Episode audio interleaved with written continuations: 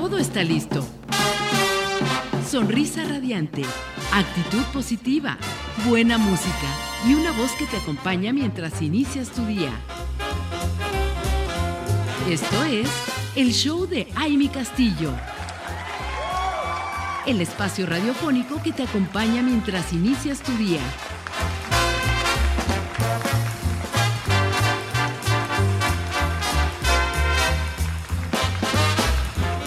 Bueno, pues aquí estamos de regreso con ustedes, comunidad radiante. Qué gusto que sigan conectados con nosotros a través de www.soymujerradiante.com.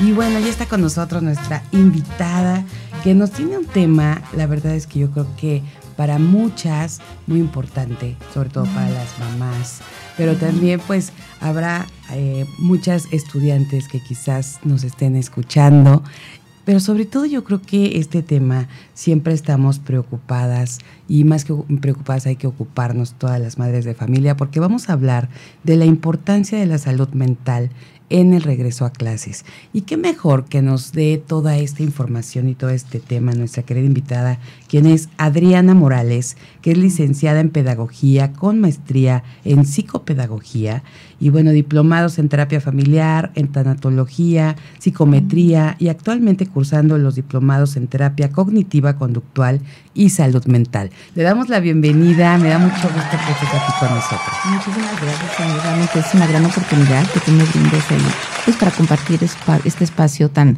tan importante, ¿no? Porque bueno, hay que siempre como aportar algo de lo que poco mucho que sepamos, ¿no? La, sociedad lo requiere. Así es, mira, qué, qué bien lo dijiste, qué bonito, porque es uno de los objetivos precisamente de esta emisora de radio y tener esta plataforma para que mujeres como tú, con el conocimiento, el talento, puedan compartir con nosotros todo esto que sabemos, como bien dijiste, la sociedad lo requiere, esta información tan, tan importante como es el tema de la salud mental, Así es. Súper, súper importante. Hoy por hoy creo que se ha puesto más ¿no? En, evidencia lo que necesitamos saber. Así es. Bueno, hablar del tema de salud mental es muy vasto, ¿no? Pero sé que es importante concretar. ¿Por qué regreso a clases es tan importante la, salud mental? Exactamente. Bueno, pues, ¿por qué es importante tener salud mental? Porque es nuestra, lo que nos da estabilidad, nos da seguridad, nos sentimos bien, ¿no? Así es. Y bueno, en este, en, en este sentido, eh, que, que es tan importante esta salud mental en el ser humano, y justo en este momento que, están iniciando, ¿no? Iniciando, dando como este, unas el regreso a lo mejor a una misma escuela, otros a lo mejor cambiándose de, de, lugar, hasta de ciudad, ¿no? O simplemente cambiando, bueno, no simplemente, yo creo que es muy importante el cambio de nivel educativo, todo esto. ¿Cómo, ¿Cómo, es tan importante este, esta salud mental, mi querida Adriana? Sí, bueno, definitivamente eh, la pandemia nos marcó, ¿no? Hay un antes y un después. Voy a hablar de las cosas positivas, porque a cosas negativas no. No, hay que hablar de lo, lo, positivo de la pandemia es que nos enseñó a ser resilientes, ¿verdad? Es algo muy importante que pensamos que no íbamos a, lograrlo.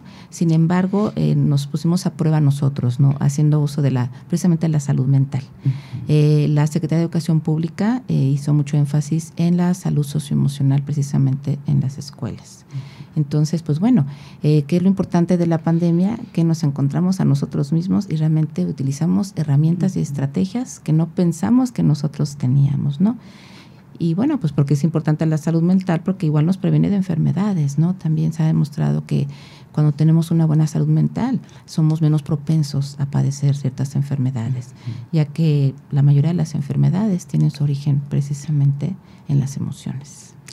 Imagínate cuánto, cuánto descubrimos, ¿no? Y precisamente en esta pandemia, que creo que sí fue lo que todos y todas, todas coincidimos en, esto que, bien dices, cómo encontramos en cada uno de nosotros la manera y, y, esas herramientas que me encanta, ¿no? Me encanta hablarlas así, porque con esas herramientas ahí puedes con todo lo que se te presente. Exactamente. Y, estos beneficios o esto que favorece precisamente eh, la salud mental en el cuerpo, ¿por qué, mi querida Diana? ¿Cuál es el, eh, de qué manera o por qué está beneficiándolo?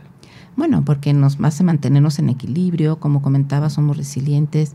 El hecho de que estemos en equilibrio, que tengamos una, digamos, buena salud mental, no quiere decir que no vayas a tener problemas, que no vayas a enfrentar el día a día, porque finalmente es lo que te forja, ¿no? Las situaciones difíciles de la vida es lo que te forja.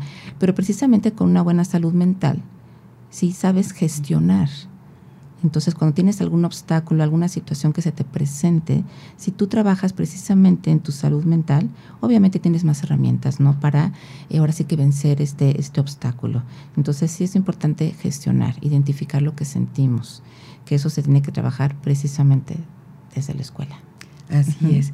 Y ahorita que estamos hablando precisamente de, la importancia precisamente de la salud mental en este regreso a clases, yo arranqué diciendo, bueno, las mamás que estamos ocupadas ¿no? en, todo este tema, pero eh, estamos hablando de, un regreso a clases, no importa la edad.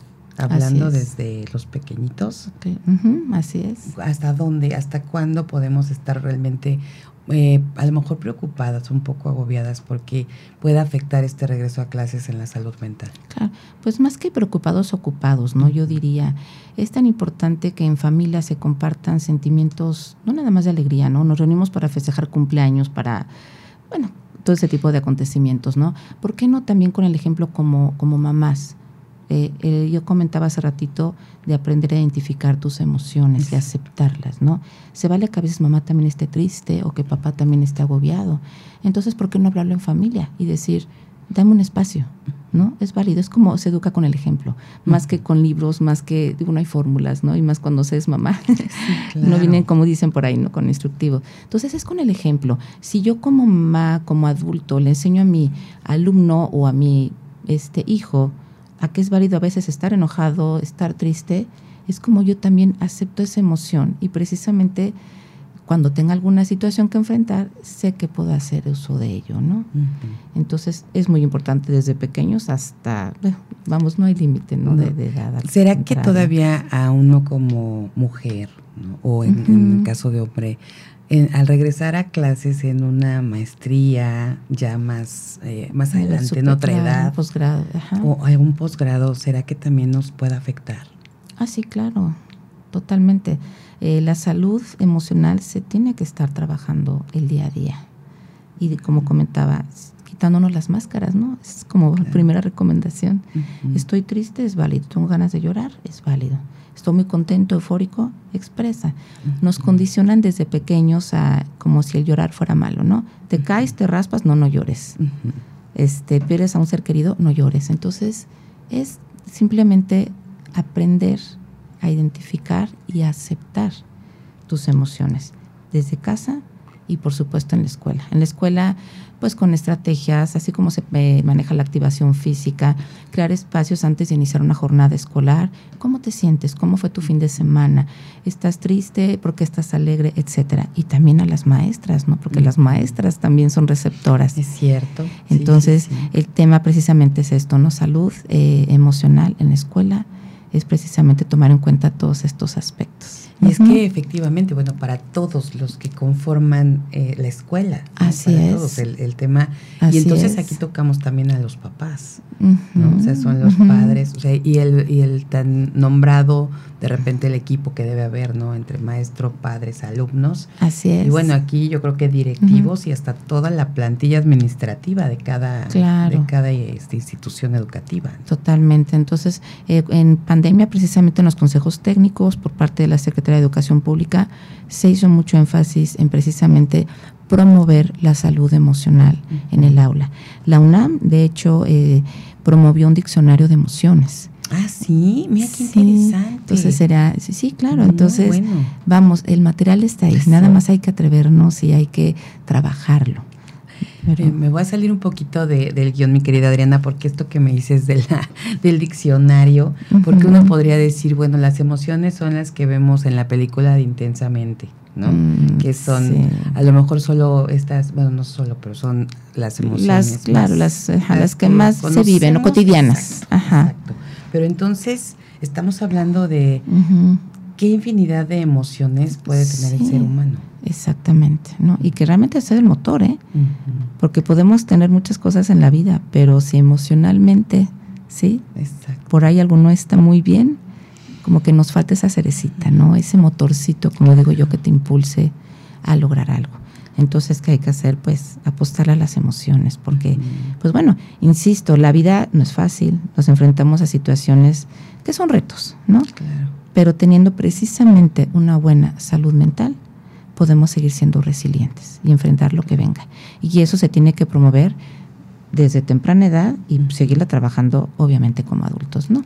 Adriana, ¿qué tan difícil? Yo te escucho y, claro, obviamente se, se, escucha muy bonito y dice uno, bueno, uno vive con estas emociones, nace con estas emociones. Así es. Y puede parecer tan, tan sencillo. Aquí el punto es que tan difícil es realmente eh, aprender y poder conocer estas herramientas. ¿Qué tanto trabajo se tiene que hacer de manera personal para poder eh, tener todo esto que nos acabas de decir y poderlo llevar como, como debe ser? Afortunadamente ahora hay muchas estrategias, ¿no? Se habla de mindfulness, de meditación, yoga. Eh, ¿Por qué no aprovechar las herramientas tecnológicas?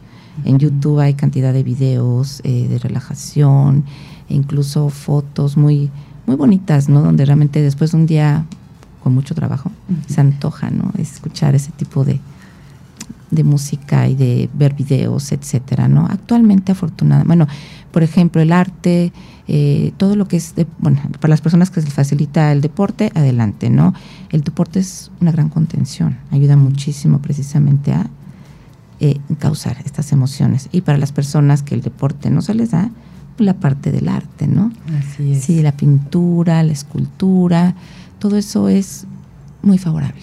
La verdad es que súper, súper importante esto que nos dices, porque yo creo que aquí estamos hablando específicamente del regreso a clases, pero la realidad es que todos escuchar esto que, que nos estás compartiendo, pues nos ayuda también a darnos cuenta, porque en todo momento hay que estar trabajando con todo esto. Nos vamos a ir a una pausa y regresamos con más.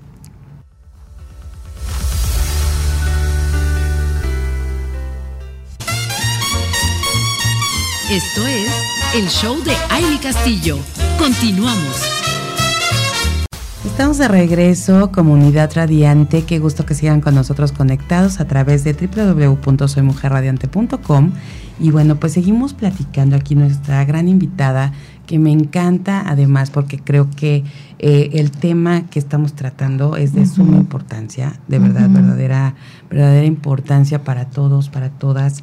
Y en este momento que estamos en el regreso a clases, pues qué mejor que hablar de la importancia de la salud mental justo en estos momentos, porque siempre son momentos de cambios, de movimientos, de adaptación, ¿no? Yo creo que se presentan muchas cosas ahí. y, con esto que, hemos estado hablando, ¿por qué es tan importante la salud mental y qué, en qué beneficia precisamente pues a nosotros como seres humanos? Eh, ahora quisiéramos saber un poquito más profundo, mi querida Adriana. ¿Por qué surgen los trastornos de salud mental? Es multifactorial, ¿no? Podemos hablar de una baja autoestima, falta de autoconfianza, algún problema familiar. Efectivamente, como tú bien lo comentabas, estos cambios, ¿no?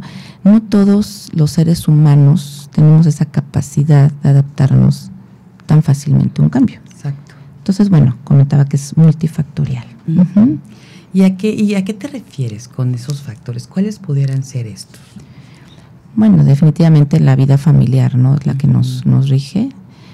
somos seres sociales por naturaleza y bueno, la familia es nuestro primer contacto, ¿no?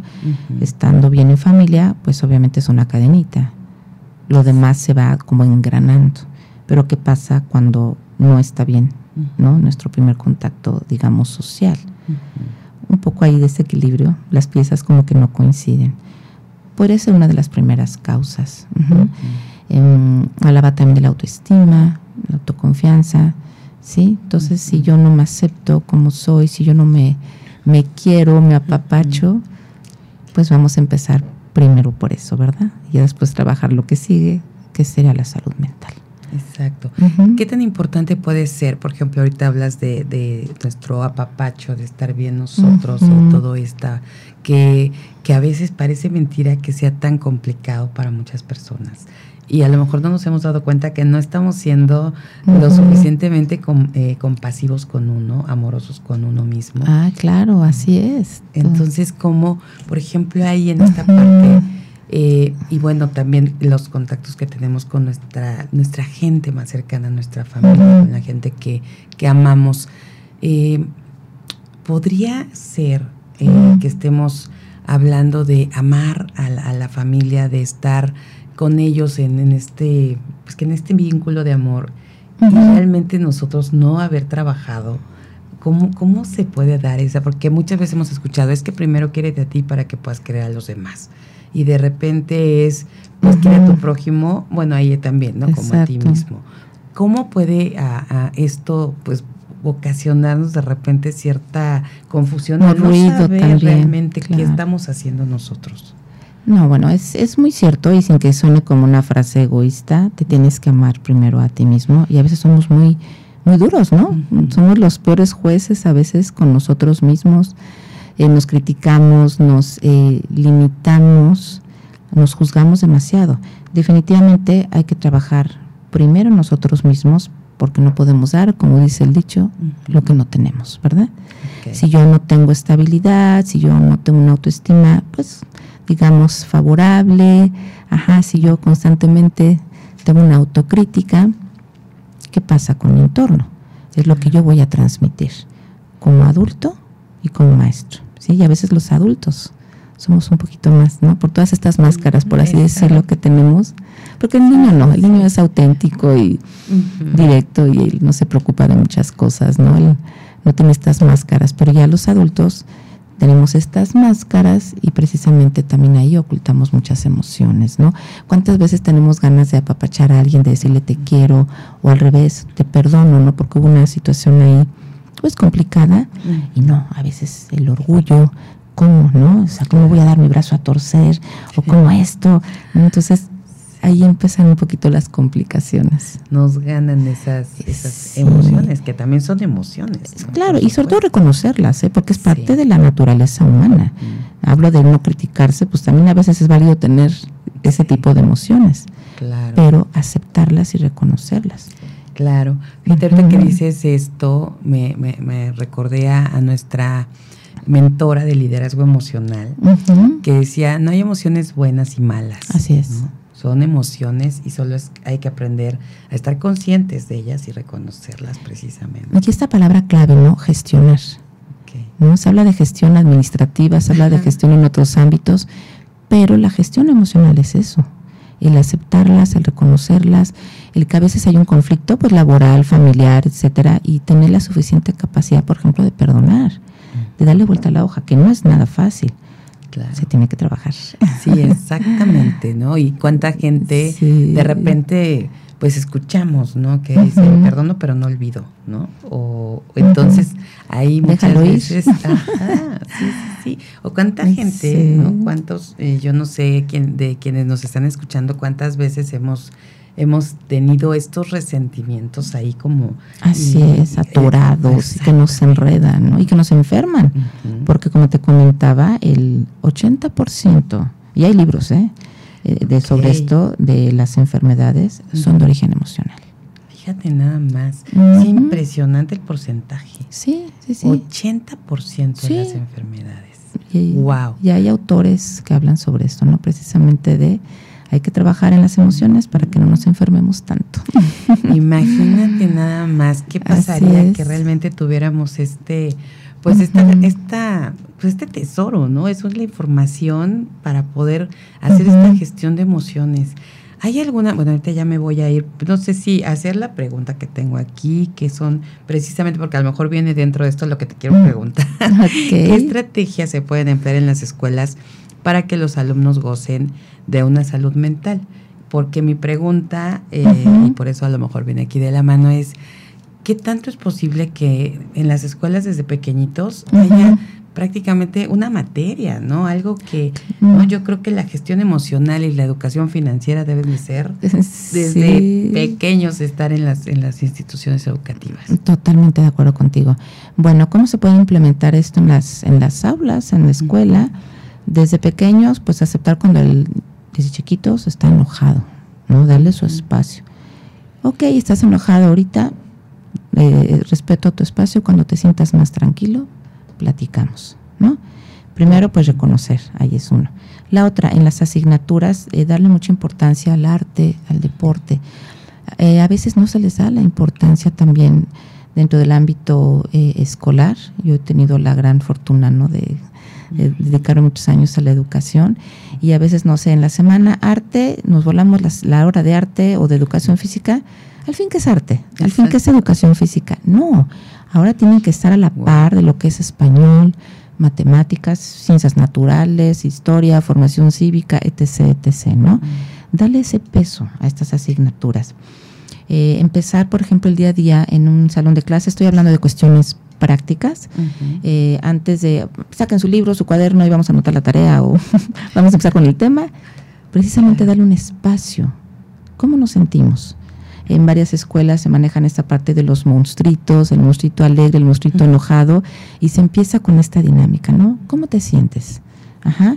¿Cómo fue tu fin de semana? No, pues los alumnos empiezan a externar, no, que mi perrito se enfermó o mi abuelita está enferma, etcétera, etcétera, ¿no? Entonces, darles espacio para que los alumnos puedan externar, ¿sí? Su día a día.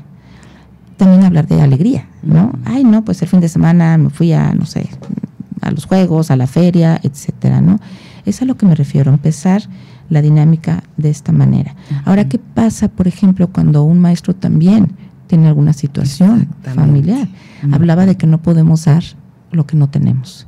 Y es igual con los maestros, ¿no? Se vale un tiempo fuera, se vale que el maestro hable con el director y diga, hoy tuve un, fin, un día difícil o un fin de semana difícil, ajá, ahora sí que se vale pedir apoyo. Porque ¿qué pasa cuando el maestro también trae muchas cuestiones también por ahí guardadas? ¿Con quién se va a desquitar? Claro, 100%. ¿Y a cuántos nos tocó que maestros llegaran y ¡pum! ¿no? Pero el maestro es un ser humano, ¿verdad? Que también tiene familia y también tiene situaciones que enfrentar, ¿no? Entonces, se vale también que las escuelas tengan esa apertura. ¿Sabes qué? Te apoyo, maestro, ¿no? ¿Por qué? Porque, bueno, tienes aquí una gran responsabilidad con tus, con tus niños y hay que cuidarlos de que esta parte que a ti te está afectando, obviamente no les afecte a ellos. Claro. Es que qué importante es precisamente, por eso hablaba de, tener ese, esa información, Adriana, porque yo creo que a muchos nos pasó generaciones atrás, porque no había, eh, obviamente existía, pero no estaba al alcance de todos, eh, o a lo mejor hasta se tenía esta... Eh, que todavía por ahí, ¿no? Diciendo, pues si no estoy loco, ¿no? O sea, ¿por qué quieren que me trate de la salud mental? Todavía no se alcanza ah, a comprender, ¿no? Que, que todos, todos necesitamos estar eh, pues atendiendo esa salud mental como monitoreando exactamente o sea es tan importante y en eso pues ver las emociones o cuántas porque traemos etiquetas, juicios desde pequeñitos. Así es. Y entonces no queremos exponernos, ¿no? Porque sentimos que al abrirnos así como dices, vamos a estar expuestos, vulnerables, o nos van a ver hasta débiles. Exacto. Entonces esa parte, qué importante es que las escuelas estén tomando ese, pues, e, esta parte tan importante, ¿no? Y esta conciencia de, de, de hablarlo y de tratarlo. Claro, y bueno, de la escuela y también va de la mano con los padres de familia, porque bueno, también yo he observado en, en, algunos colegios que los papás no sueltan esta parte de los, de los niños, ¿no? De sus hijos por los miedos precisamente, ¿no? Claro. Sí marcó mucho la pandemia. ¿No? Eh, nos topamos con alumnos muy poco autosuficientes en todos los aspectos, ¿no? Pues porque en casa también nos socializaban, se le hacía todo al, chiquito, ¿no? Se le amarraban las agujetas, se le daba el lunch en la, en, la boca, ¿no? Una cucharita como bebé. Entonces, ¿qué pasa cuando ya tiene contacto en la escuela? No es autosuficiente, ¿no? Como de acuerdo a la edad que, que, que tiene y el grado, para que sea de manera más independiente. Entonces, va de la mano también con las emociones. Claro. Es que tú no puedes. Mi querida, exacto, exacto. Y eso es bien importante lo que vas a hablar. Y por eso, mi querida Adriana, quiero preguntarte, ¿tienes oportunidad de quedarte con nosotros unos minutos más? Sí, claro que ah, sí. por supuesto, porque creo que esto que nos estás comentando es muy, muy interesante. Pero nos vamos a ir a una pausa. Antes de, mandarlos a, este corte, nada más recuerden que vamos a, a, regalar hoy el arreglo floral de parte de nuestros amigos de Floristería Vista Hermosa. Así que estén pendientes, compartan, compartan, compartan, que se conecten, porque hoy aquí en este show les vamos a regalar este arreglo floral. Regresamos.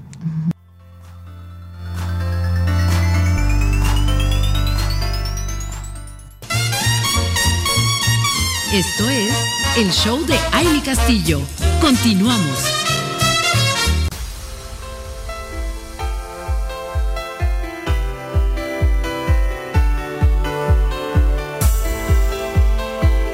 Seguimos con ustedes, comunidad radiante, qué bueno que están conectados con nosotros y quiero decirles, mujeres radiantes, que conozcan una empresa buenísima en brindar los servicios financieros en las líneas de negocios, de seguros, créditos hipotecarios y créditos PYME. SOC Alfa Asesores Patrimoniales. Ustedes conocen ya esta empresa, hemos platicado mucho aquí con una gran líder mujer que nos ha venido a hablar de, de, muchas de las cosas que ellos trabajan como equipo alfa. Y bueno, pues en Alfa Asesores Patrimoniales además se especializan en la formación y desarrollo de asesores profesionales para certificarlos como agentes de seguros por la Comisión Nacional de Seguros y Fianzas. Entonces, para todas aquellas mujeres que buscan un equilibrio entre su vida profesional y personal, pues esta carrera es la ideal, ya que les permite tener una excelente calidad de tiempo con una buena estabilidad económica. Para brindarles más información, precisamente contacten a Rosy Figueroa, quien es la directora de mentoría estratégica, al teléfono 777-375-4092, que les platicará más sobre esta gran oportunidad profesional y les va a ayudar a convertirse en una asesora alfa. Así que ahí está el dato 777-375-4092 con Rosy Figueroa, que les va a dar todo, todo, todo lo que tienen que saber para ser unos excelentes asesores de seguros. Y además por ahí hay una sorpresa, hay un tema que ahorita están desarrollando para todos los que son asesores de seguros. Va a haber ahí una, una información, un open house que ya les platicará más a fondo nuestra querida Rosy Figueroa. Y seguimos aquí platicando que está este tema siempre, yo creo que nos, nos, nos apasiona, pero además le vemos tanta relevancia que, que, hoy, bueno, estamos aquí haciendo que nuestra querida Adriana Morales esté con nosotros más, más tiempo, que es licenciada en Pedagogía con maestría en Psicopedagogía. Y estamos hablando de la importancia de la salud mental en el regreso a clases. Y, y, quisiéramos saber, eh, Adriana, estábamos, bueno, yo te, te interrumpí y quiero que, que, continúes en eso porque creo que es bien importante cuando se nos dice el no puedes o no se puede y este tipo de cosas que ahí nos quedamos y por favor te, deseo la palabra.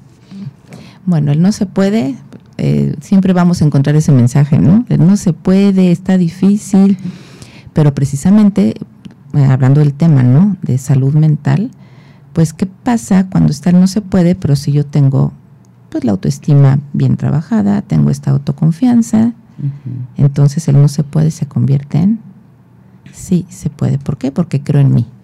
Me puedo equivocar, pero no pasa nada.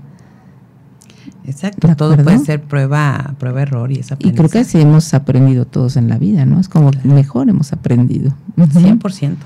Claro, ¿cuántas veces nos hemos caído y pues nos tenemos que levantar? Y ahí viene la parte de la salud mental. ¿Cómo quieres conceptualizar en tu vida esa caída? Exacto. Si para crecer o para victimizarte. Claro. ¿No? Que ahí son, son los dos caminos y desgraciadamente tendemos mucho a qué?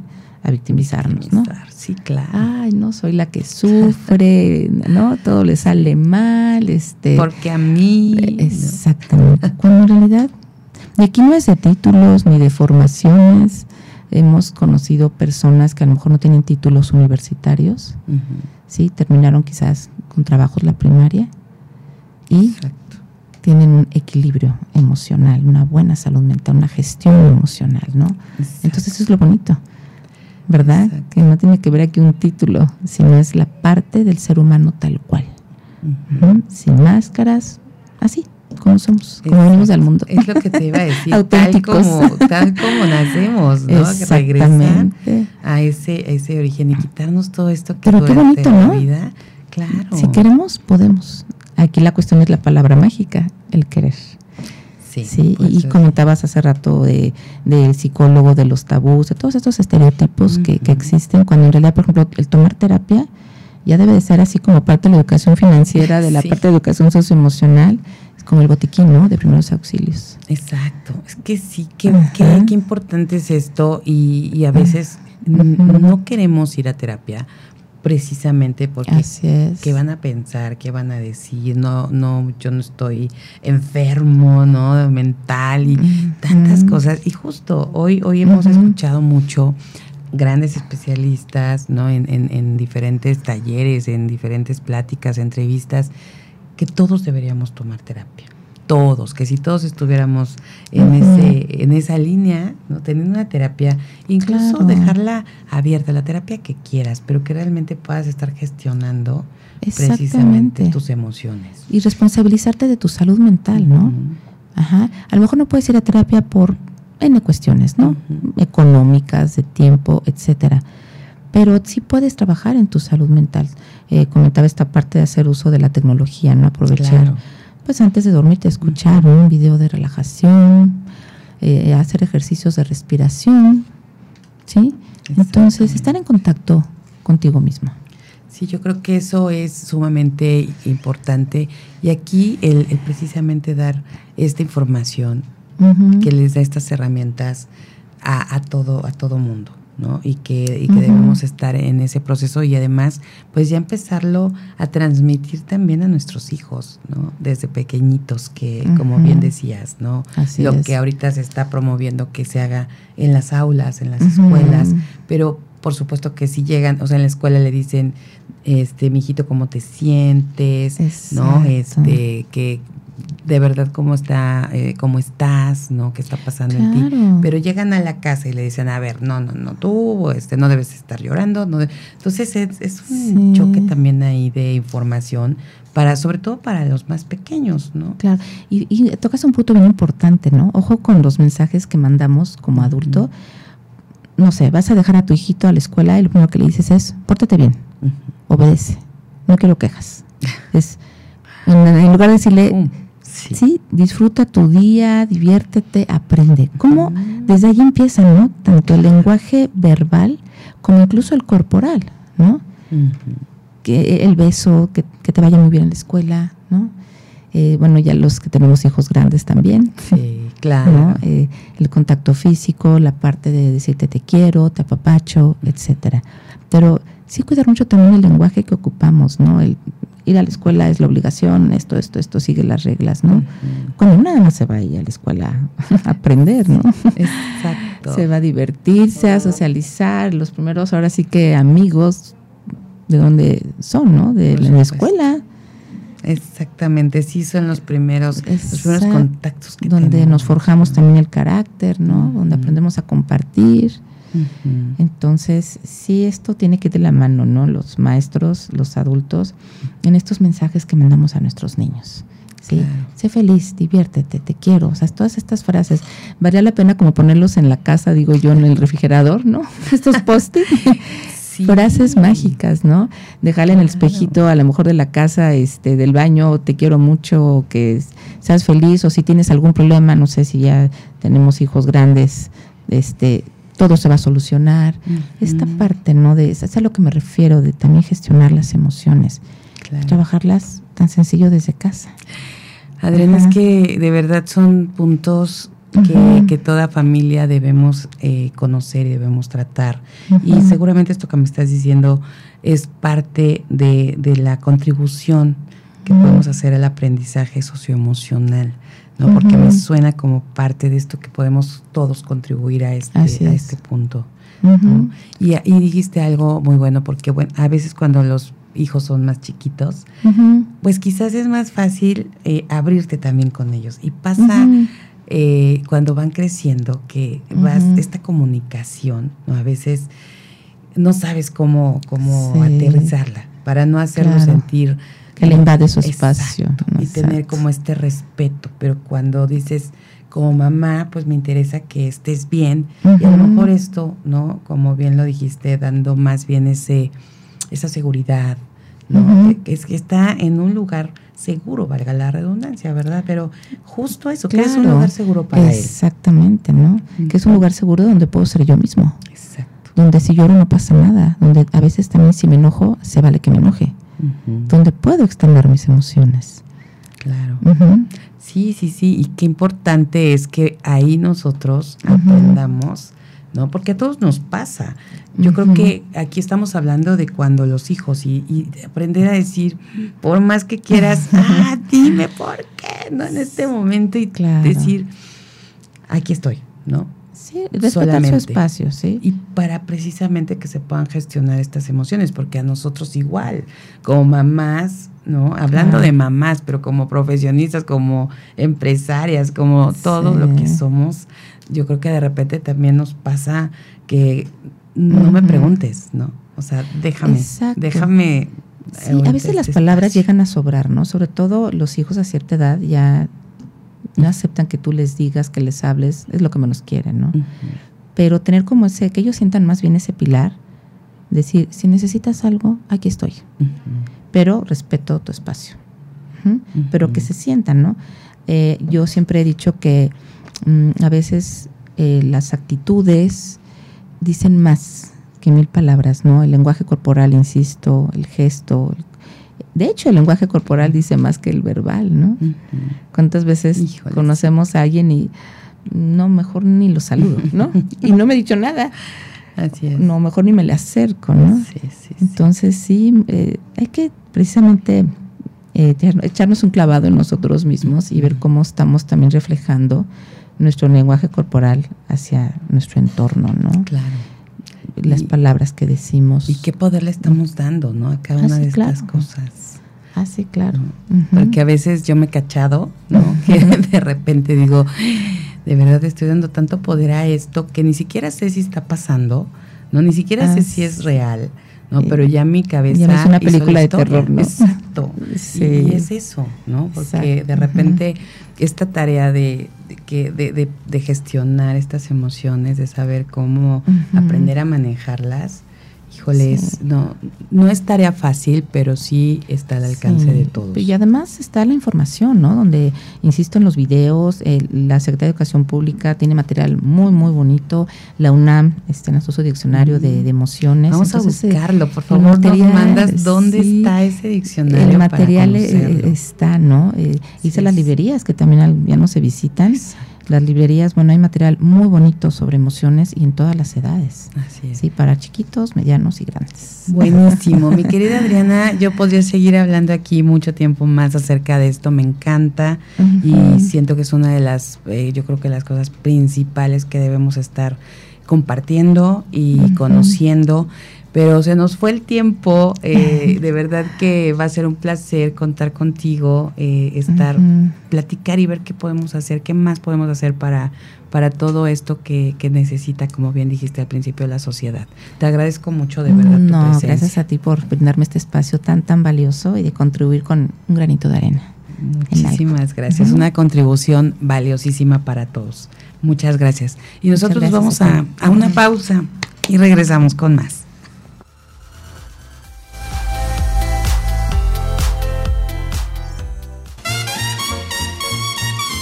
Todo por hoy. Te esperamos en la próxima emisión del Show de Aimi Castillo.